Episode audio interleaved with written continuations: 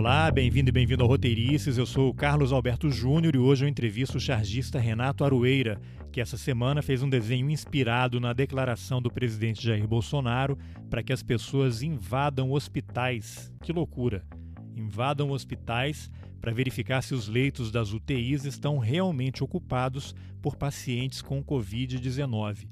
Isso gerou reações do governo e o ministro da Justiça pediu investigação para tentar enquadrar o Aroeira na Lei de Segurança Nacional. Mas quem vai contar os detalhes dessa história é o próprio Aroeira. Vamos nessa.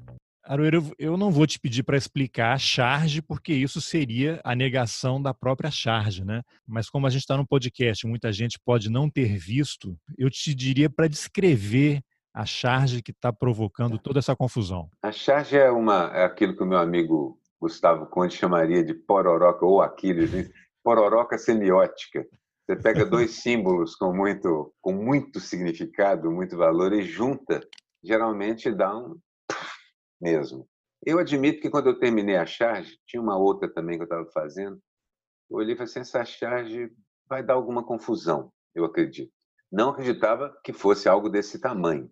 A charge é uma cruz, aquela cruz dentro de um quadrado do que é símbolo dos hospitais, símbolo da medicina em geral aqui no Ocidente, vermelha, sendo pichada pelo Bolsonaro com uma latinha de tinta e um pincel. Ele acabou de pichar e ele, na verdade, nas pontas da cruz ele fez traços que a tornam uma cruz suástica em preto. O efeito visual disso é um contraste entre vermelho e preto, que são duas cores contrastes fortes mesmo nesse sentido. Ele indo embora e ele diz: bora invadir outro. Isso se refere aos hospitais, à invasão e aos métodos que ele, nos últimos 35 anos, tem apregoado, explicado e contado para quem quiser ouvir, que ele pretendia aplicar quando chegasse ao poder, e aplicou. Em 93, eu fiz uma charge dele como Bosossauro, Bolsossauro, a maior besta que já caminhou sobre a face da Terra. Não foi porque eu previ isso, é porque ele deu uma entrevista à Veja, as páginas amarelas, onde ele falava horrores, falava em explodir quartéis, em matar 30 mil, aquela coisa toda. Que ele continuou falando pelas décadas seguintes. Então, assim, eu não fui eu que desenhei o Bolsonaro como nazista. Não fui eu que desenhei o Bolsonaro fazendo apologia ao nazismo.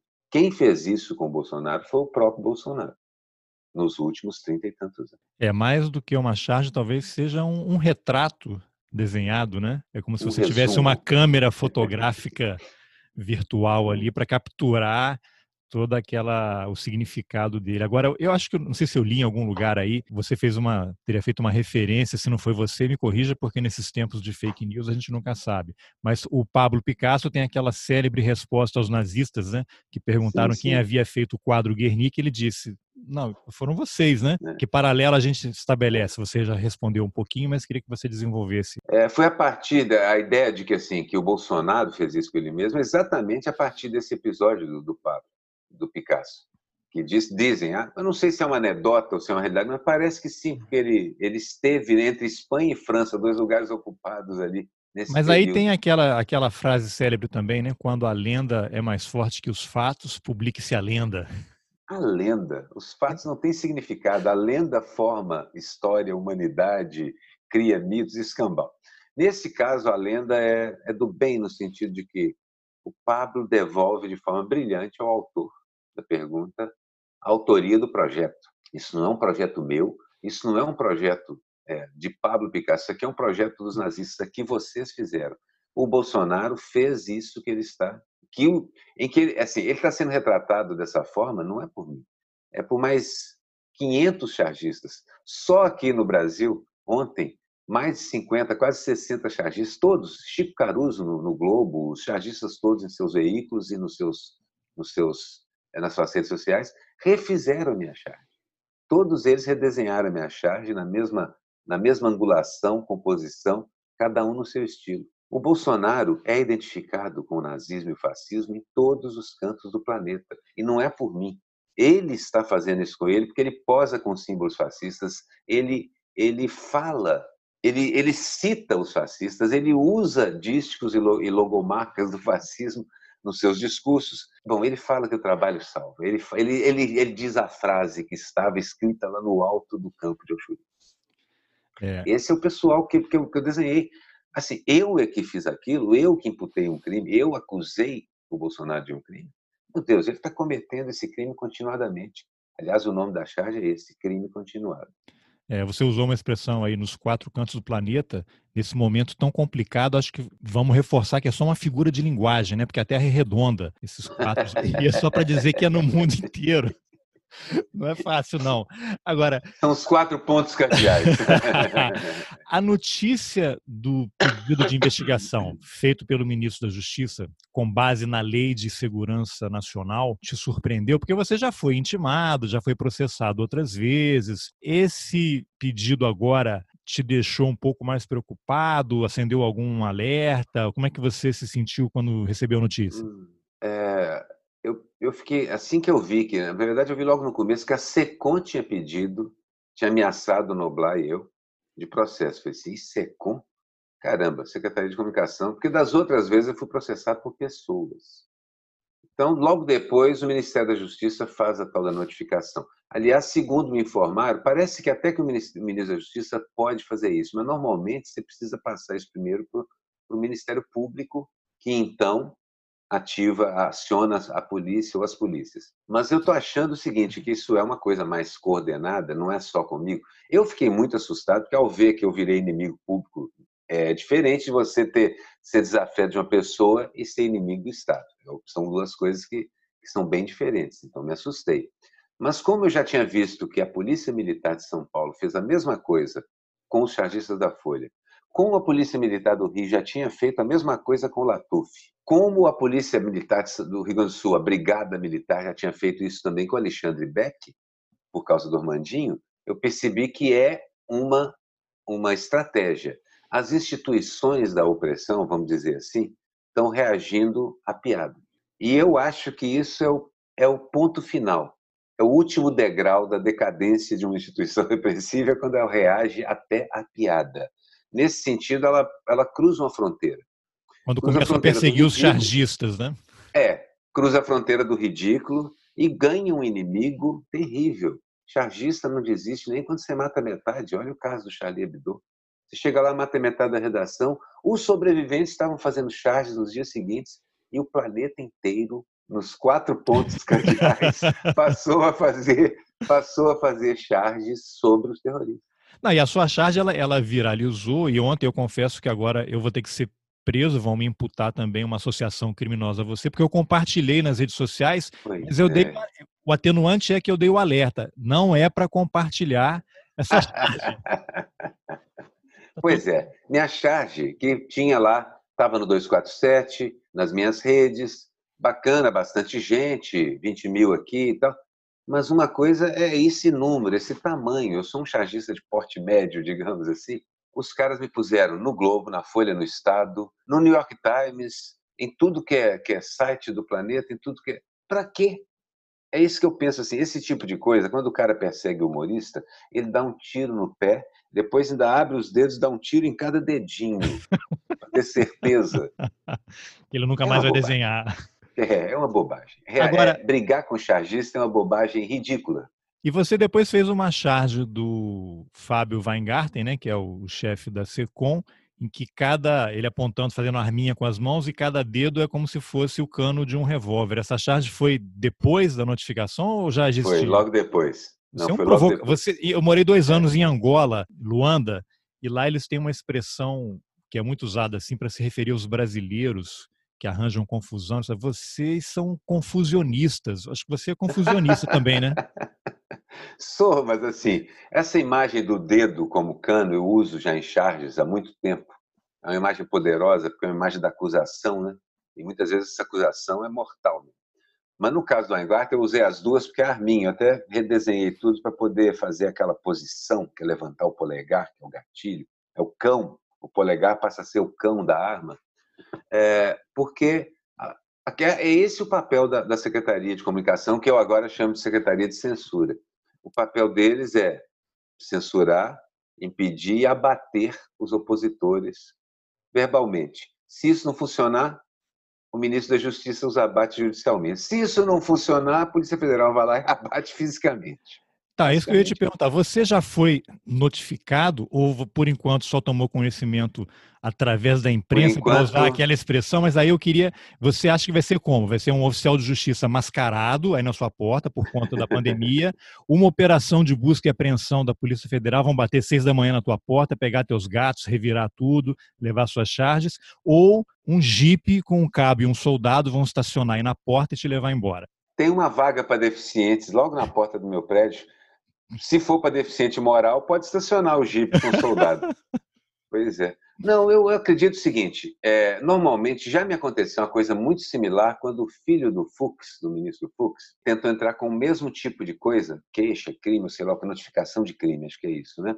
Por causa de uma charge que eu fiz também com o Bolsonaro, também com a suástica e também com o Netanyahu, que estava é, aquele negócio da visita dele, que eram os dois se abraçando e os braços formavam a suástica. E uh, o Ministério Público no Rio de Janeiro recusou a notificação de crime, ou sei lá como é que se chama. Eu acho, assim, recusou porque há uma enorme jurisprudência sobre o uso da suástica de forma crítica e a relação disso com governos autoritários ou personalidades autoritárias. E há também uma jurisprudência num outro processo que o Bolsonaro fez em relação a mim, moveu, onde eu também usei suástica, que a juíza já disse, já ganhei a primeira instância, e a juíza deu uma sentença exemplar dizendo que uma pessoa que se abraça com, com, com sósias de Hitler vestidos a caráter não pode alegar que está sendo constrangido moralmente ou de qualquer outra forma por uma charge que o chama de nazista. Porque ele está fazendo isso, ele está abraçando. Se ele não se constrange com isso, não vai se constranger com a charge. Então, de certa maneira, não há motivo para ser processado. É o que todo mundo da área de direito está falando.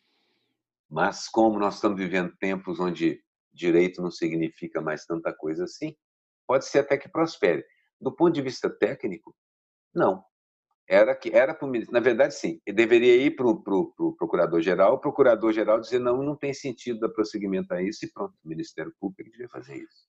Ah, mas você não recebeu ainda nenhuma intimação, nada? Né? Não, só os avisos é, a atual forma de governar dos ditadores é essa, Twitter. Só os avisos de Twitter. Eita, Twitter é selvagem aí. Agora, você acha é que esse tipo de.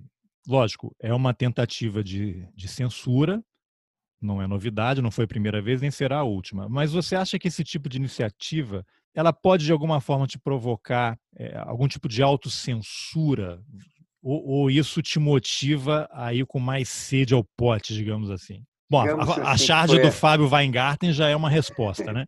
a Fábio Weingarten no dia seguinte. Eu tenho até uma continuação, estou só esperando o posicionamento do Aras em relação a esse negócio.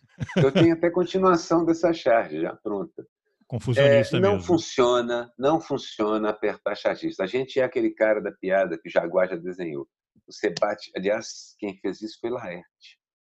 Eu tenho a impressão que sim, que você bate e o cara caído ainda repete. Você vai lá, esmaga, esmaga, e os restos o cara levanta a mão e ainda repete. O cara moe o sujeito e as pedrinhas se juntam e ainda repetem aquela frase. Quer dizer, o chargista vai reagir. Ele poderia até me impedir de desenhar. Mas os outros 50, 60 chargistas que fizeram a minha charge ontem desenharam por mim. Os caras mataram metade da redação do Charlie Hebdo e nenhum deles parou de fazer aquilo todo mundo muito traumatizado, angustiado, sofrem pra caramba. É um negócio desastroso aquilo, arruinou a vida e assim mesmo os caras não vão parar. Eu não vou parar, nem os outros. É, agora, e você... Tem que brigar com todos os chargistas. É, e com os, os, leitores, né? Eu estou aí na, nessa frente também.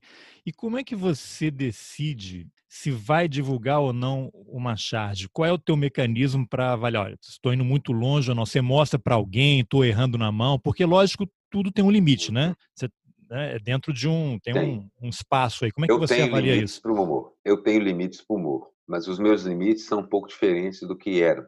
É, eu aprendi durante minha carreira como chargista e cartunista, não ataco o oprimido. Percebi às vezes em que ataquei o oprimido, mesmo sem querer, fui corrigido geralmente por pessoas no, com o lugar de fala certo. mulheres, é, gays, é, negros e negras que, que me procuraram para dizer, olha, essa charge tem um equívoco, essa charge tem um problema, essa charge mostra que o racismo estrutural está aí dentro, essa charge mostra que o sexismo é uma coisa da cultura, essa charge mostra que a homofobia se disfarça dentro da gente. Então, fui aprendendo durante a minha vida a não atacar o oprimido. Fui aprendendo durante também durante a minha carreira como cartunista a respeitar o lugar de fala. Então, eu não me meto a dar palpite nas coisas, nas lutas que não são minhas. Apoio todas, faço charges a respeito, mas quando é o caso, consulto as pessoas com o lugar de fala adequado. Então, quando eu olho, termino uma charge, eu olho para ela e vejo assim: eu, eu, eu consulto esses quesitos. Estou entrando no lugar de fala de alguém? Estou machucando alguém que está que tá ferido? Ao uso da suástica, muitos amigos da comunidade judaica costumam reclamar que a suástica machuca, dói só de existir. Eu compreendo, mas eu acho que ela é uma ferramenta muito importante para denunciar o fato de que ela dói muito mais agindo na prática como ela ainda age hoje, décadas e décadas depois do, do nazismo. Ela continua acontecendo. O neonazismo continuou pulsando e hoje em dia de certa forma, o fascismo assume o poder em vários países importantes do mundo. O Brasil é um deles, os Estados Unidos é outro. Então, eu compreendo a necessidade de evitar a dor desnecessária para quem não a merece. Então, esses são os meus critérios. Terminando a achar, se os critérios são obedecidos, eu mando bala. Ah, então é um, Até é, mesmo é, essa é... que eu olhei e falei, vai dar confusão, falei, mando bala, assim mesmo. Mas é tudo com você mesmo aí, né? Não tem assim, vamos, vamos mostrar para essa pessoa mesmo... aqui pra, só para ouvir uma outra opinião. Eu tenho uma fiscal aqui, eu moro com a, a minha, minha companheira, a Cláudia. Ela é uma mulher muito firme, muito forte, muito decidida. Então, eu sempre consulto ela Como são as mulheres, né? Como são as mulheres? Como, como são as mulheres. Benza Deus. O futuro é mulher, diz uma amiga minha, uma filósofa. Benza Deus, que seja mesmo. Aliás, eu acho assim, quem devia governar o mundo hoje, já imediatamente, é uma mulher negra. Ponto. Depois a gente vê o que acontece. A partir daí porque ela representa dois grupos que estão que foram massacrados por séculos, milênios e ainda são e que na verdade assumiram o protagonismo é mais do que lugar de fala, é lugar de ação. Assumiram o protagonismo das suas causas há um bom tempo e estão virando o jogo. O que está acontecendo com a revolta negra no planeta e o que aconteceu começou a acontecer no Chile com aquela coreografia massacrante das meninas aquilo vai mudar a cara do mundo. Aquilo vai mudar os quatro pontos cardeais vai mudar o planeta. Agora, Aroeiro, você, você é alvo de ataques virtuais aí, discurso de ódio, tentar invadir suas contas? Ou só Não, nem, nem dá ideia, porque. Mas, assim, fui, fui alvo de ataques, ameaças nas redes é, quando fiz a charge do Netanyahu e do, e do Bolsonaro muitas ameaças de bater, espancar, te pego, charges. Um, um, um, rapaz muito talentoso desenhou uma charge minha, uma caricatura muito boa, sentado no, sem calças, sentado no colo do Maduro, sem calças também, e dizendo para ele: Masturo, Masturo. Gostei da charge, muito boa, caricatura excelente, excelente trabalho de aquarela, e achei bacana. Ele respondeu a minha charge com outra: Eu topo lutar nesse terreno. Mas as ameaças de me pegar na esquina, me bater, me fazer essas coisas, aí, poxa. Mas isso nunca passou de ameaça, né? De... Por enquanto não, mas como eu sou músico e faço shows, eu andei durante uns tempos ressabiado e parei de anunciar muito intensamente. Porque faço shows em restaurantes, essas coisas. É, e de repente entra um cara e vai lá para fazer confusão. Mas não aconteceu. Gravar alguma coisa. Nunca aconteceu. Não aconteceu, não. Ainda não. De novo, não queria estar dando ideia, mas. e você toca qual instrumento? Eu sou saxofonista. Agora, eu tenho é... um trio de choros e também tenho uma dupla de, de música de bossa nova e outras coisas com, com o filho do, do Luiz Essa, o Igor Essa. Ah, pô, que bacana, hein? É, é uma pergunta básica. Eu sei que não existe receita de bolo, mas o que faz uma boa charge? Eu sei que o chargista ele precisa de um repertório, tem que ler tudo, aquelas coisas todas que a gente sabe vale para todas as uhum. profissões, uhum. né? Mas para quem pensa assim, pô, como é que esse cara bolou esse troço aqui? que elementos ele usou? O que faz uma boa charge? o treinamento, quer dizer, a experiência do chargista vai aumentando esse repertório de conexões visuais. O que faz a boa charge, em parte, é isso que você já descreveu boa parte do processo. Você tem que ter uma cultura eh, complexa, eh, assim, no sentido de estar dentro da sua sociedade. Não é cultura, cultura no sentido clássico, eu li tudo, não, nada disso. Você tem que estar dentro da sociedade, prestar atenção no que acontece em volta. Ajuda muito ler muita literatura, você vai compreendendo como são as pessoas por dentro. A empatia é um negócio fundamental para você conseguir fazer a charge, como para fazer um bom jornalismo, como para fazer, como para ser um bom médico você mesmo disse. Mas eu diria também que é o seguinte: não é o talento para o desenho, você tem centenas de estilos diferentes de desenho. É a ideia de que o desenho carrega uma charge, essa é uma coisa que você desenvolve desde criança. Você começa a ver o quadrinho, você começa a ver é, todos esses componentes aí da cultura moderna e ver que a ideia dentro do desenho é poderosa. Então, o que faz uma boa charge é você deixar o lápis pensar. É uma expressão do Chico Caruso. Ele senta diante da prancheta e me ensinou isso. Deixa o lápis pensar. Vai rabiscando. Vai rabiscando. Claro, tem dia que você acorda com a charge pronta. Você acorda no meio da madrugada, deixa eu anotar isso porque está pronto, não esqueço. Mas na maior parte das vezes você senta diante dos fatos e começa a rabiscar. Deixar o lápis pensar um pouco. Pode ser metaforicamente também, você não precisa nem levantar, só deixa o lápis pensar, que vai imaginando os desenhos da sua cabeça às vezes acontece de eu bolar uma charge, mas ela veio na minha cabeça com o desenho de um amigo. Eu digo para ele, ó, cara, bolei uma charge para você. Ela veio com o seu desenho na minha cabeça. Olha só. Porque encaixa com a sua maneira de ver. Porque o chargista tem também um ponto de vista. Então, quando você fala a maneira de fulano, no estilo de fulano, não é só o estilo de desenho. É o ângulo que você escolheu para olhar a charge. Quer dizer, que a, qual a parte daquele fato você resolveu retratar eu, o Chico Caruso, o Duque ou o Quinho, vamos retratar de formas diferentes. Ou a genial Laerte, a maior de todas. E você tem um método para produzir? Você acorda aí, vou ler todos os jornais aqui, os principais que você costuma ler, e aí depois é que você vai escrever? Ou isso, as ideias vão surgindo ao longo do dia? É, ao longo do dia, assim, você já tem noção. É claro que eu vou ler os jornais e o Twitter, o Chico Pinheiro me ensinou que o Twitter é o melhor jornal do momento, porque ah, é? tudo está ali, né? É claro que eu vou que eu vou aos jornais, mas eu já, já tenho uma noção do que está acontecendo. Você está imerso, você que também é do ramo, você está imerso no jornalismo 24 horas por dia, então você, você sabe o que está acontecendo. Aí você vai ver qual detalhe, o que aspecto apareceu, aflorou naquele dia. E muitas vezes eu falo, o assunto é esse. Então, eu começo já a rabiscar, deixar o lápis pensar, mas em cima daquele assunto. Ou seja, você já sabe qual vai ser o assunto. Começa a trabalhar naquela direção. E aí é associação, deixar a cabeça livre mesmo. Você desenha desde criança, provavelmente, né? Você estudou desenho? Qual é a tua formação? E quando é que você se deu conta do seu talento para charge, né? Que esse era o caminho que essa era a sua praia. Você, você percebeu isso desde muito cedo, lá no jardim de infância você já era confusionista e fazia uma charge sacaneando a professora? Como é que foi? Eu era confusionista, eu argumentava muito. Mas assim, ele desenhava desde criança, desde infância. Duas coisas que eu faço desde muito menino é, é desenhar e tocar. Mas nunca imaginei que eu iria fazer essas duas coisas profissionalmente.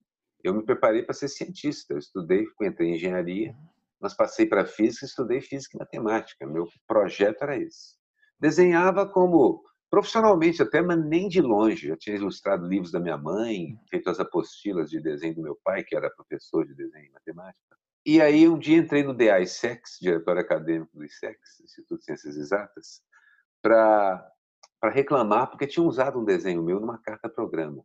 Já era um humanista, já gostava da... Mas nunca, não, não mexia assim com política. Foi reclamar de direito e, autoral. Fui reclamar de direito autoral. E apareceu a presidenta do DA, uma jovem loura, pequenina. Acabei me casando com ela, fui diretor do DCE, passei...